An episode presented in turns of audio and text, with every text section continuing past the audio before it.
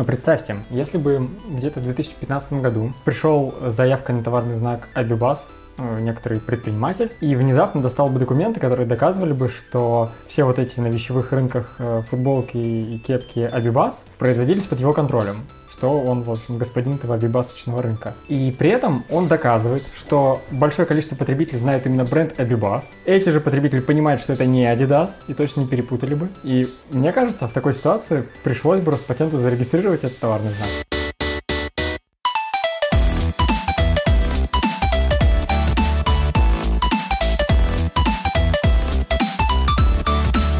Всем привет, это Копикаст. Мы говорим об интеллектуальной собственности и обо всем, что с ней связано. У микрофона сегодня Виктор Горский-Мачалов. Антон Яндрисяк и наша коллега, специалист по коммуникациям э, Мария Седова. Здравствуйте. Да, э, мы записываем сейчас э, этот подкаст прямо после того, как закончилась конференция Distant and Digital, где сегодня выступала Мария. А, Антон, ты выступал? Да. Вот, я в это время был в магазине, покупал конфеты. Насколько я понимаю, сегодня обсуждали в целом сходство до степени смешения, но у тебя, Мария, была отдельная тема про пародию. Я все пропустил, и, возможно, все наши слушатели тоже. Возможно, как-то вкратце самое интересное. И потому что, честно говоря, я знаю про эту проблему пародий в товарных знаках, но я не очень понимаю, в чем именно проблема, почему про нее так много говорят. Здесь, наверное, про пародии. На самом деле, когда я готовилась к выступлению, я прочитала очень много всего того, что есть в открытых источниках, и э, удалось вспомнить ряд кейсов, которые э, тоже имеют отношение к пародии. И здесь, конечно, ситуация, как во многих вещах, очень неоднозначна. Пародия — это история такая, э, которая в целом большинство аудитории, которая не связана с IP, она больше известна по фильмам, по каким-то художественным произведениям, по передачам развлекательным, и больше люди ассоциируют слово пародия, наверное, с этим. Ну, с Максимом и... Галкиным в первую очередь, мне кажется, или вот что-то такое. Почему? Ну, потому что, я не знаю, вот пародия — это что-то такое очень достаточно, на, на мой вкус, низкий жанр юмора, а все, что выше, все что, все, что в кино, там, вот, когда, например, режиссеры, они хотят отдать дань там Тарковскому условному, это уже какой-то амаш, там аллюзия, вот это все. А пародия это когда я выхожу и изображаю э, условно Ангелу Меркель. Ну, у меня почему-то есть так, такие э, ассоциации со словом пародия, я могу, конечно, быть нерепрезентативной выборкой, очевидно. Ну, я так скажу, что пародия, наверное, вот если углубиться в какие-то воспоминания, то для меня пародия — это действительно кино в первую очередь. И в свое время, мне кажется, вот э, конец 80-х, а одно время Голливуд подсел на съемку таких пародийных э, фильмов в большом количестве. Причем, как все прекрасно понимают, пародия — это всегда продукт, который имеет в основе своей что-то оригинальное, очень известное, то, что знает практически каждый. Иначе смысл пародии, он исчезает. То есть я не знаю, смотрели ли вы, но я в детстве помню, что была пародия на Звездные войны. Это конец 80-х, причем она была снята очень гротескно, с некоторыми заимствованиями не только из фильма «Звездные войны», и также из других фильмов. Были пародии на фильмы различных режиссеров, например. И эти фильмы, кстати, пользовались большой популярностью за счет того, что, наверное, в тот период, это конец 80-х, начало 90-х, особо не было таких развлекательных передач. Был период перестройки, потом сложный период, э, когда появилась Россия, распад СССР. И мне кажется, людям не хватало юмора в эти сложные времена, и поэтому в то время это было очень востребовано. И это был единственный такой источник, возможный э, из доступных, кроме смеха панорамы и таких э, Петросяна, где ты мог э, почерпнуть что-то вдохновляющее, стоящее, что потом можно было бы разобрать на цитаты и как-то использовать в ежедневной коммуникации. То есть пародия на «Звездные войны» — это это российский продукт? Нет, нет, это а. не российский, это тоже э, американский, тоже с американскими актерами, вот, да, с абсолютно американским юмором. Но на самом деле очень смешно, потому что я эти фильмы, я в тот момент, когда это все появилось, жила в Германии, я смотрела все эти фильмы на немецком языке, поэтому зачастую суть пародии улавливалась именно в картинке, а не в смысле и выражении лица. Тем не менее, за счет известности многие вещи были довольно комичны. Я понимаю, в чем проблема, и, может быть, какая-то дискуссия, пародии, как такого fair use, возможности свободно использовать произведения там, для каких-то общественных интересов. Но обычно у меня много вопросов, когда говорят о пародии в товарных знаках. Потому что есть такая ну, проблема, когда разные производители выпускают, например, футболки с какими-то логотипами известных брендов, ну, переделанными, например, Или даже создаются целые новые бренды, чья идентика, по сути, состоит из пародирования какого-то другого известного бренда. И здесь я не понимаю, какой общественный интерес мы защищаем, когда разрешаем кому-то использовать а, вот это пародийное обозначение, потому что, ну, обычно, по-моему, всегда это воспринимается как... Как подделка. Как, да, как, либо как подделка, либо как наличие каких-то лицензионных отношений между теми, кто производит оригинальный бренд, и теми, кто делает вот этот пародийный бренд. И мне кажется, что, ну, наверное, они связаны, это все один и тот же бренд, и я плачу в конечном итоге какому-то оригинальному бренду, а оказывается, это не так. Ну, не всегда же такое бывает. То есть, мне кажется, есть случаи, когда какая-то грань, она не... Либо ее еще не перешли, либо ее уже перешли очень сильно, и ты а, абсолютно точно понимаешь, что это уже не подделка, но еще не а, и уже не пародия, то есть ты можешь спокойно отделить, как вот из последнего, когда стало модно брендировать одежду разных российских дизайнеров, они используют там разные слова, как Росгвардия, только какие-то другие что-то пишут, но так с шрифтом и оформлением, как у Росгвардии нашивки. Вот это что-то типа, это пародия, это нарушение товарного знака на Росгвардии товарный знак, если бы он был, например, что, что где, как мы можем здесь провести параллель? Мне кажется, что здесь не возникает уже смешения. А бывает, да, вот эти случаи, про которые Мария сегодня на конференции рассказывала, это, например, там, пума и пудель, когда... Есть такой... Очень красивый знак, да, он не так известен, наверное, как в России, как Рита и, и а, аналогичные поделки. Я хотела добавить, что тут очень важно все-таки а, разделять, где идет недобросовестная конкуренция и конкретно мимикрия да, под бренд, и где-то идет такая некоторый юмористический подход, особенно если мы говорим о реализации неоднородной продукции. То есть в данном случае с пуделем интересная ситуация в том, что люди пытались доказать, что это творческое самовыражение. То есть они не используют бренд, не подделывают его, а вот просто они решили выпускать серию смешных футболок, с различными брендами. Вот один из них это пудель, да, то есть они понимают, что пума и пудель это абсолютно разные слова, там четыре буквы, здесь пять букв, там у нас красивая пантера прыгающая, здесь смешной пудель, который состоит из этих смешных вот этих вот мягких шариков таких шерсти, вот, и здесь абсолютно нет, то есть здесь больше такая история про какой-то цирк и цирковой прыжок, а тут как бы прыжок э, хищной кошки. Mm-hmm. Вот, но тем не менее, тем не менее, интересно, как суд отреагировал. Он сначала соглашался с тем, что действительно каждый имеет право на свободу выражения. А, Причем, мне кажется, если бы этот спор рассматривался на территории США, возможно, Пудель бы победил и смог доказать возможность присутствия брендинга на футболках.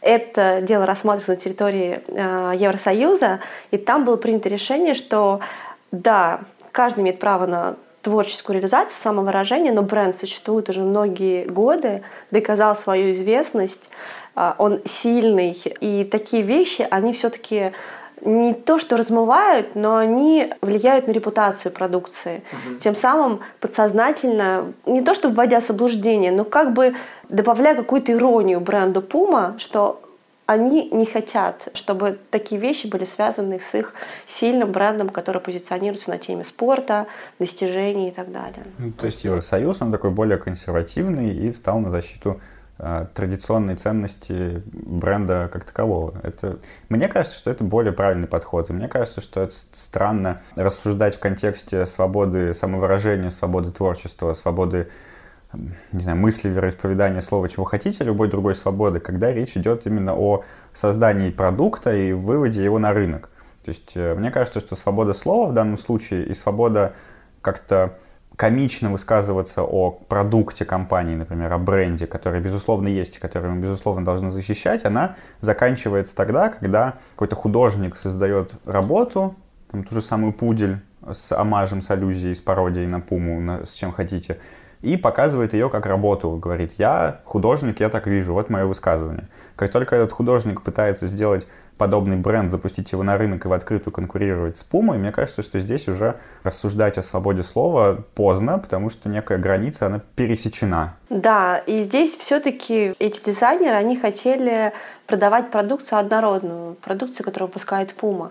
Потому что есть подобный же кейс, а, который был в 2007 году довольно известный с а, между брендом Louis Vuitton и Haute Diggity Dog, по-моему, да, так компания называлась, которая использовала айдентику знаменитых luxury сумок Louis Vuitton женских для э, создания формы внешнего вида мягких игрушек для собак.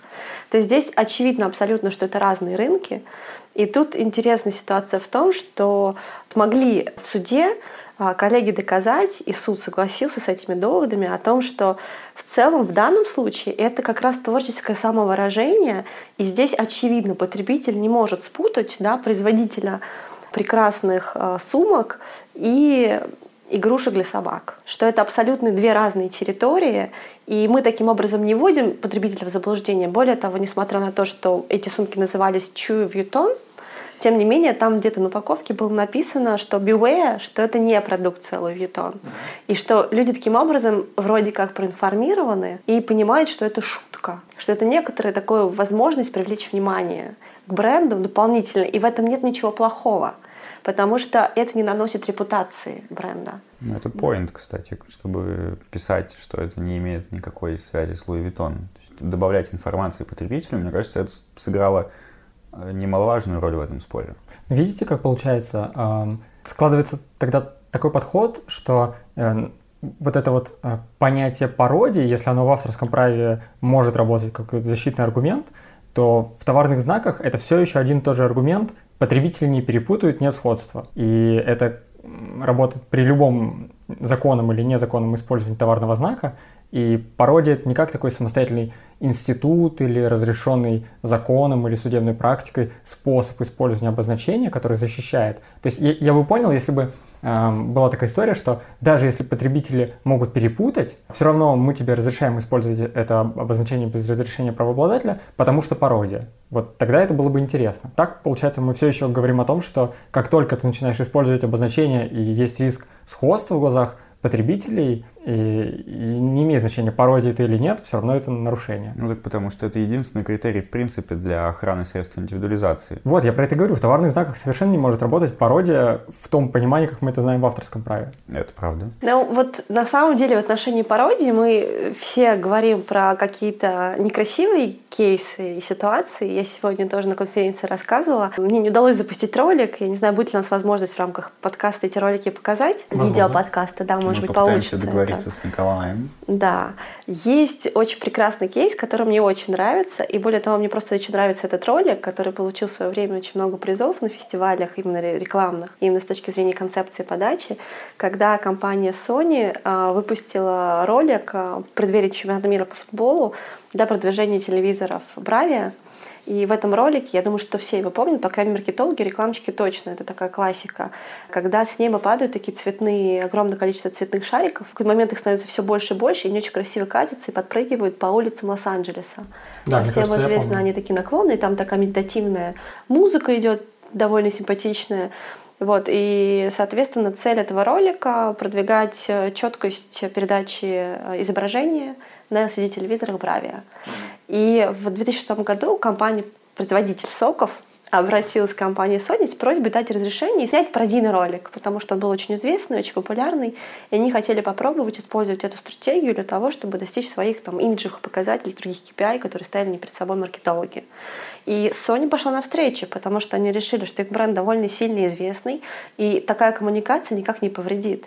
Если сравнить два ролика, их можно было бы запустить параллельно. У них картинка абсолютно одинаковая, музыка абсолютно одинаковая.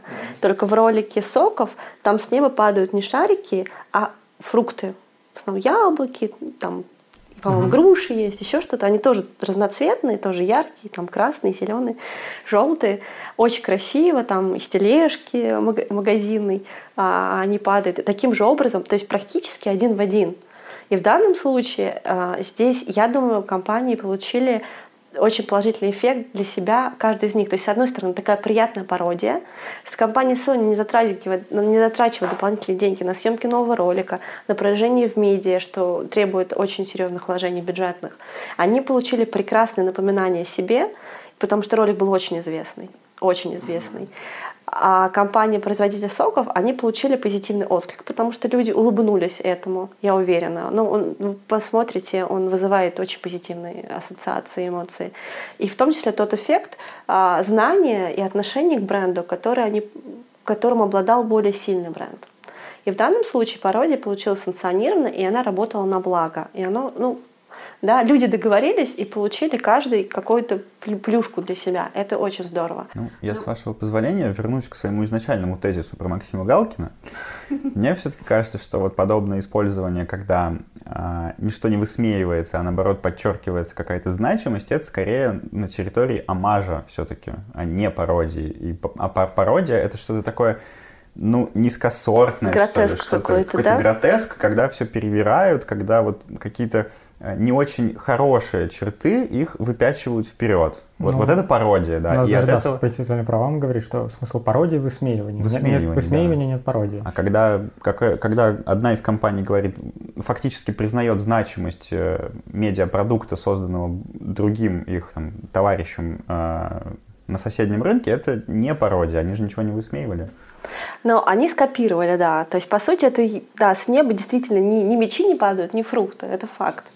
Но, тем не менее, история, ну, для меня, как человек, который склонен на этот мир смотреть позитивно, это история прекрасного сотрудничества вот, которого в жизни зачастую не хватает. Потому что действительно так, есть примеры, когда проявляются бренды, я тоже про один из этих сегодня рассказывала примеров, а, когда они, как есть да, в, в маркетинге термин бренд value, да, который девальвируют, да, снижают уровень доверия бренда. То есть часть комического в коммуникации, оно, а, с одной стороны, создает положительную связь, но в то же время они снижают уровень сообщения, которое преподносится в рамках такой коммуникации. То есть сразу отношение к бренду не совсем серьезное, то есть нет такого пиетета, уважения, как когда ты все-таки говоришь с аудиторией на таком более скажем так, высоком языке, да, то есть не, не по-небравски, уходя в какой-то юмор, зачастую там где-то э, ниже пояса, да, а именно вот как бы с некоторым благород, ноткой благородства, да.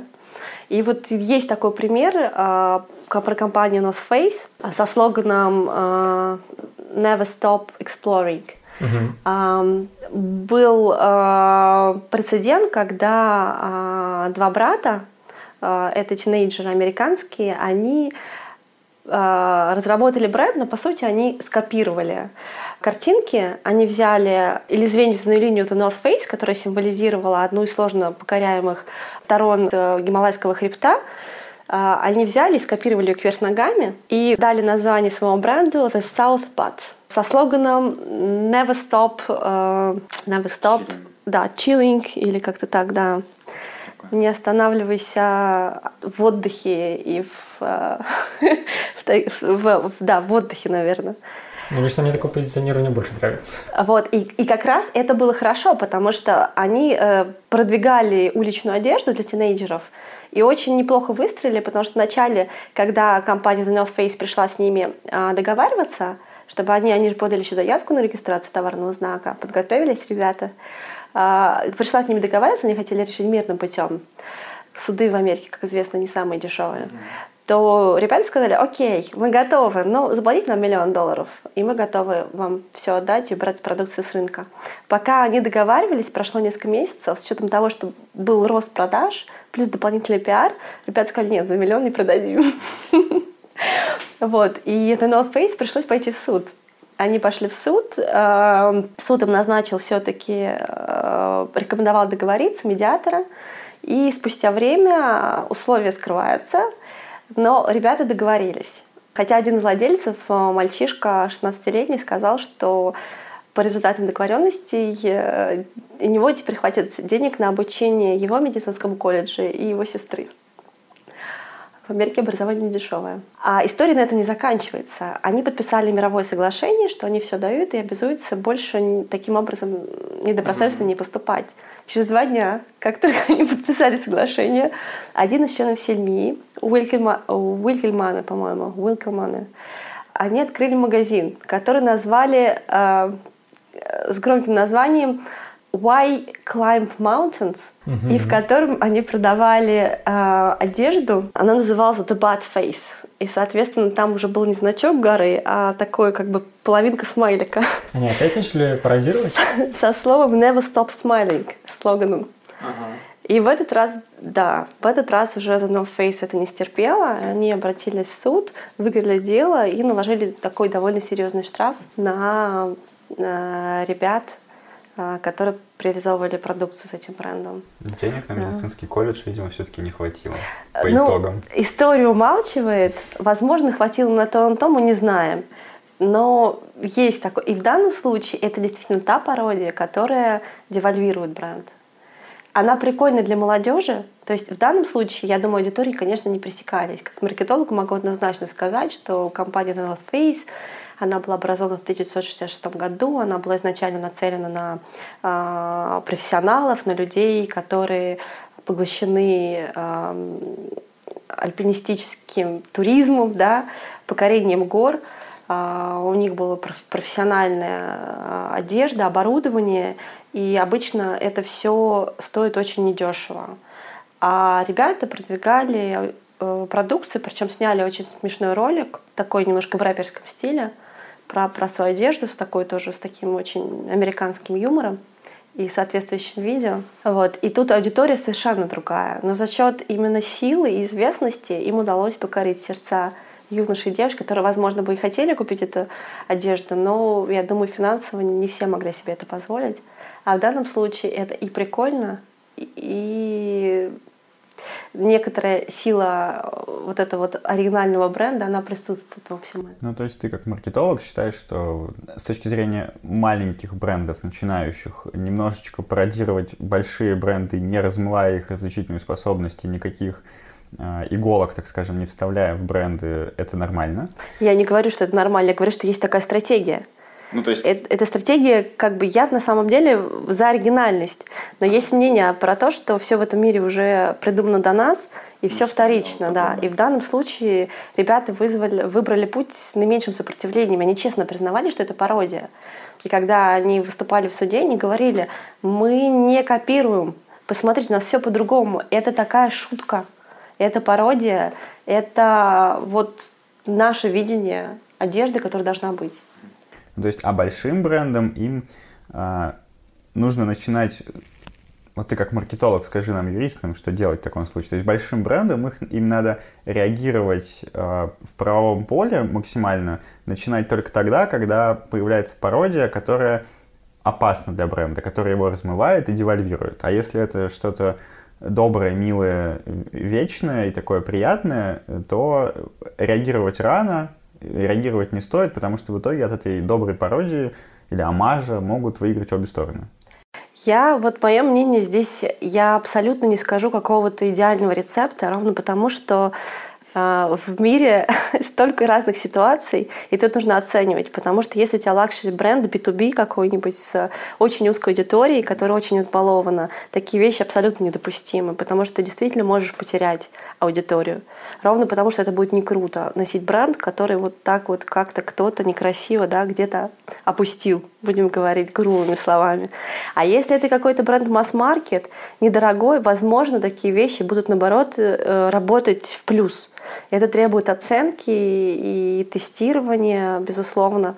Я всегда за такой немножко научный подход, который, конечно, занимает время и требует э, вложений, но зато ты абсолютно четко можешь э, оценить, насколько э, данный э, продукт будет э, негативно влиять на, на, на, на узнаваемость бренда, да, на его репутацию или нет, на имидж бренда. Поэтому здесь очень да, непростая ситуация, однозначно на нее не ответишь.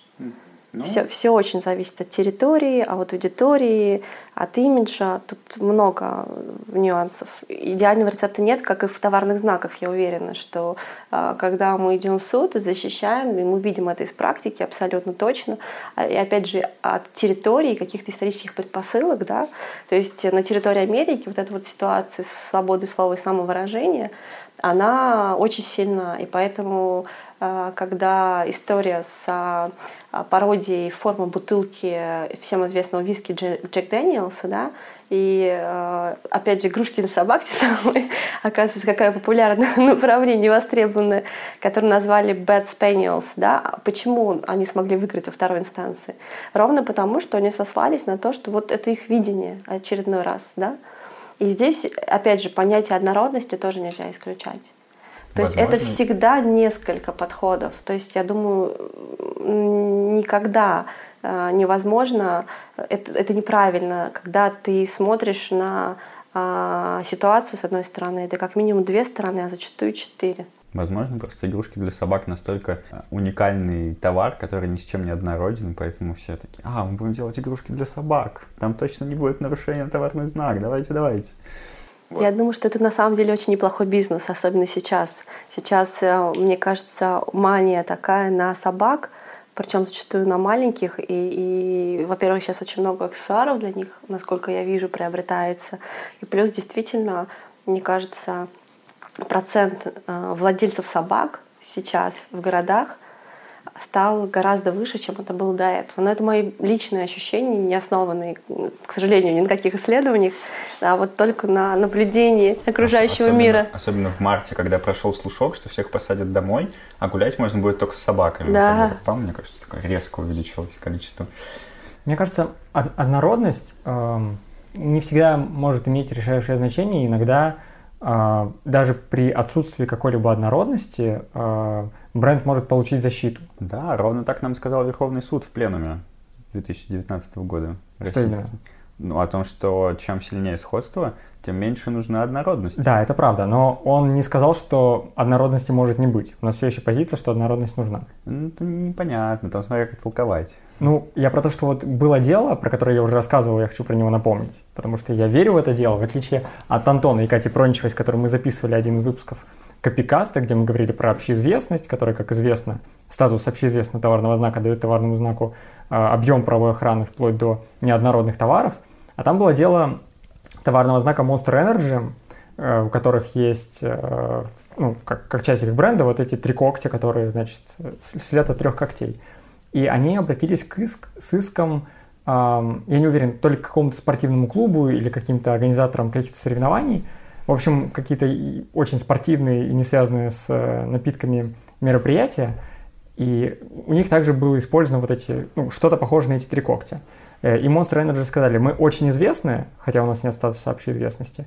И мы, несмотря на то, что неоднородны, но потребители этих соревнований или там какая-то аудитория могут подумать, что у нас есть какие-то спонсорские отношения, и поэтому там есть э, вот такая угроза для нашего бренда, что подумают, что мы с ними сотрудничаем, хотя это не так. Ну, там дополнительное обстоятельство было еще, это то ли спорт, то ли киберспорт, и там а, дополнительным обстоятельством послужило то, что Monster Energy постоянный спонсор большого количества соревнований, uh-huh. то ли спортивных, то ли киберспортивных как раз. Они как раз за счет этого выехали. Они сказали, да, у нас нет товарного знака для а, спортивных мероприятий, но мы постоянно светимся в качестве крупных рекламодателей на спортивных соревнованиях, поэтому мы вот да, можем да, да, вызвать да. эту ассоциацию. Но при этом все еще товарного знака не было совершенно никакой связи в плане однородности с соревнованиями и с играми спортивными.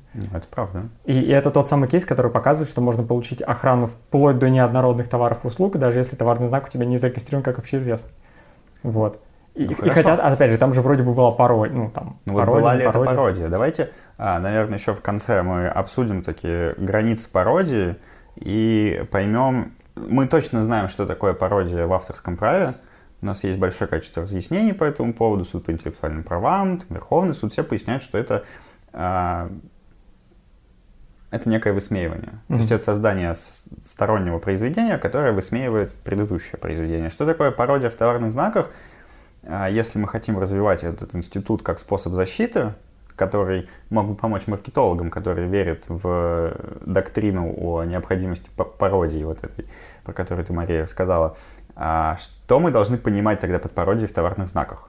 Что-то это высмеивание, это создание похожего бренда, это создание похожих ощущений. Что вот здесь же какие-то невероятное количество разных а, возможностей. Где границы пародии? Это тоже вопрос, где, на чем, где заканчивается пародия и начинается нарушение прав на интеллектуальную собственность. Вот мы можем вообще эту шкалу выстроить? Я думаю, что примерно так. Например, в, в, начале, в начале нулевых Абибас – это нарушение товарного знака Adidas. Это нарушение, ну, как недобросовестная конкуренция, по сути. О, да, да, да. Но, например, где-то в районе 2015 года, когда это стало такой, таким постраничным мемом, и все стали говорить, да, я ношу Абибас, или там я ностальгирую по бренду Абибас, зная, что это контрафактный там, товар. Я не, понимаю, что Бибас это не Adidas, но все равно я его люблю, потому что вот он такой, э, такой у него стиль, э, значит, э, чего-то рыночного такого, э, гопнического, и это та эстетика, которая мне нравится в одежде. Э, и вот это может быть уже пародия, потому что все понимают, что Абибас это не Adidas, но любят Абибас как такую э, гопническую пародию на Adidas. Ну, то есть это э, должно общественное мнение влиять на определение границ пародии, и если общество перешагнуло уже в какой-то метамодерн, вот этот условный, где постирония правит балом, то границы пародии расширяются. А если общество более консервативное, то границы пародии сужаются, потому что все понимают, что никакой постиронии не существует, и Абибас это просто грубая дешевая подделка с рынка. в этом это довольно сложно. То есть как конкретный судья должен определять, вот как это всегда и происходит. Но судья же определяет не просто так, да, зачастую бремя доказывания лежит на ответчике. Поэтому в этом случае получается, что бренды, которых пародируют, им с одной стороны проще, потому что они могут заявить о том, что их права нарушены, что их пародируют, а уже получается ответчик, зачастую это что-то очень небольшое, да, обычно кто-то пытается, соответственно, за счет силы бренда, как я уже говорила, как-то развить свой бизнес, вот, им приходится либо закрывать свой бизнес, потому что они не могут доказать и провести необходимое количество исследований, собрать доказательную базу. Вот как это было, например, со Сбербаром, тоже такой известный э, кейс. Э, причем так интересно, я посмотрела а, что он стал таким тоже эм, упоминался на различных мероприятиях по интеллектуальной собственности. Но интересно в том, что я лично была непосредственно участником, даже, скажем так, не участником, а, скажем, сторонним наблюдателем за тем, как вешались таблички, потому что так по стечению обстоятельств оказалось, что этот Сбербанк появился рядом с одним из подразделений Сбербанка, рядом с офисом, для которого я работала в тот момент в Москве. Э, я парковала машину и каждый день наблюдала, как эта вся история развивается. Вот. И ребята просто, я думаю, что их задача была такая, что мы открываем кафе, и мы хотим привлечь сотрудников Сбербанка, потому что наверняка у них есть деньги, чтобы кушать, и они наверняка хотят есть. У них нет в этом отделении столовой еды. Такой бизнес-план. Да, ну идея, думала, по такой. Поэтому они взяли красного цвета табличку повесили, написали «Сбербар», а, вот этот вот стилизованный знак Сбербанка они изобразили в виде рюмки и используя слоган «Еда рядом». А Сбербанк тогда коммуницировал себя со слоганом «Всегда рядом». Более того, у них многие вещи, а, то есть на табличке по часам работы, какие-то вещи совпадали по режиму работы и так далее. Вот. Но Сбербанку это не понравилось, они юмор не оценили. И спустя время я видела, как действительно люди снимали эти таблички и убирали. А потом спустя время появилось название депозиторий. Так. И они существовали уже под этим брендом. Уж не знаю, было ли это любимым местом сотрудников Сбербанка на тот момент. Но факт остается фактом. Я понимаю, что владелец э, кафе Сбербар просто не захотел ссориться с сильным брендом. И я уверена, что одно кафе не приносит такой большой прибыли, чтобы э, вложиться в спор да, и собрать необходимую доказательную базу, опять же, провести социологическое исследование, чтобы доказать, что здесь нет прямых ассоциаций, да. То есть, возможно, в тот момент Сбербанк и решил стать экосистемой. Может быть, в тот момент пришла эта идея, которую реализовали буквально недавно. Не, ну я, я бы точно подумал, что это что-то связанное со Сбербанком. Я представил Грефа, который наливает тебе кофе. Вот. Ну, потому, то есть, как вот Макдональдс, у них есть Мак-кафе. Я понимаю, что вот они рядом, это все одно предприятие. Я бы да, но сказать... рядом с Макдональдсом зачастую бывает вот эта шаурма с буквой М наоборот. Ты же вряд ли думаешь, что это как-то ассоциируется с Макдональдсом, несмотря на то, что они рядом. Вот Макдональдс, Мак-кафе и Как бы это странно ни звучало, я уверен, что шаверма это точно не однородно гамбургером. Ну вот удивительная история, потому что, Громкое по сути, заявление. это мог бы быть суббренд. Есть э, так называемая зонтичная архитектура в маркетинге, когда э, выстраивается э, коммуникация, то есть есть локомотивный бренд, черты локомотивного бренда используются в саббрендах.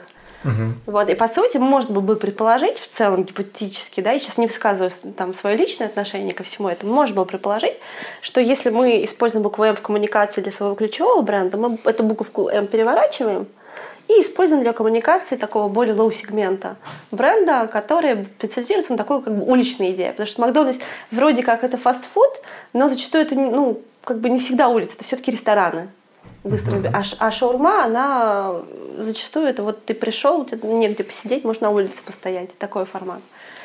Все-таки формат бистро такого уличного. И, и в этом отношении, да, может подумать, а почему, а, а вдруг? Ну а вдруг? Вдруг это вот на России, в России они получили лицензию и таким образом решили развивать так они вроде как уперлись то, что вот, вот в, в свой бренд, а тут у них дополнительная аудитория получается. Потому что в целом, особенно Европы, ну в Европе я не знаю, как шаурма, это арабские, mm-hmm. наверное, страны, Россия, но покушать в Макдональдсе это не самое дешевое удовольствие. Хорошее замечание, потому что действительно, мне кажется, российский потребитель, он точно уже хорошо знает, и, кстати, тоже отдельный поинт, что слишком много шавермейстеров используют эту перевернутую букву М, и это распространено, и все понимают, что это не Макдональдс, просто так почему-то какой-то маркет-отдел э, местной шавермочной так решает, и это распространенный уже обычай.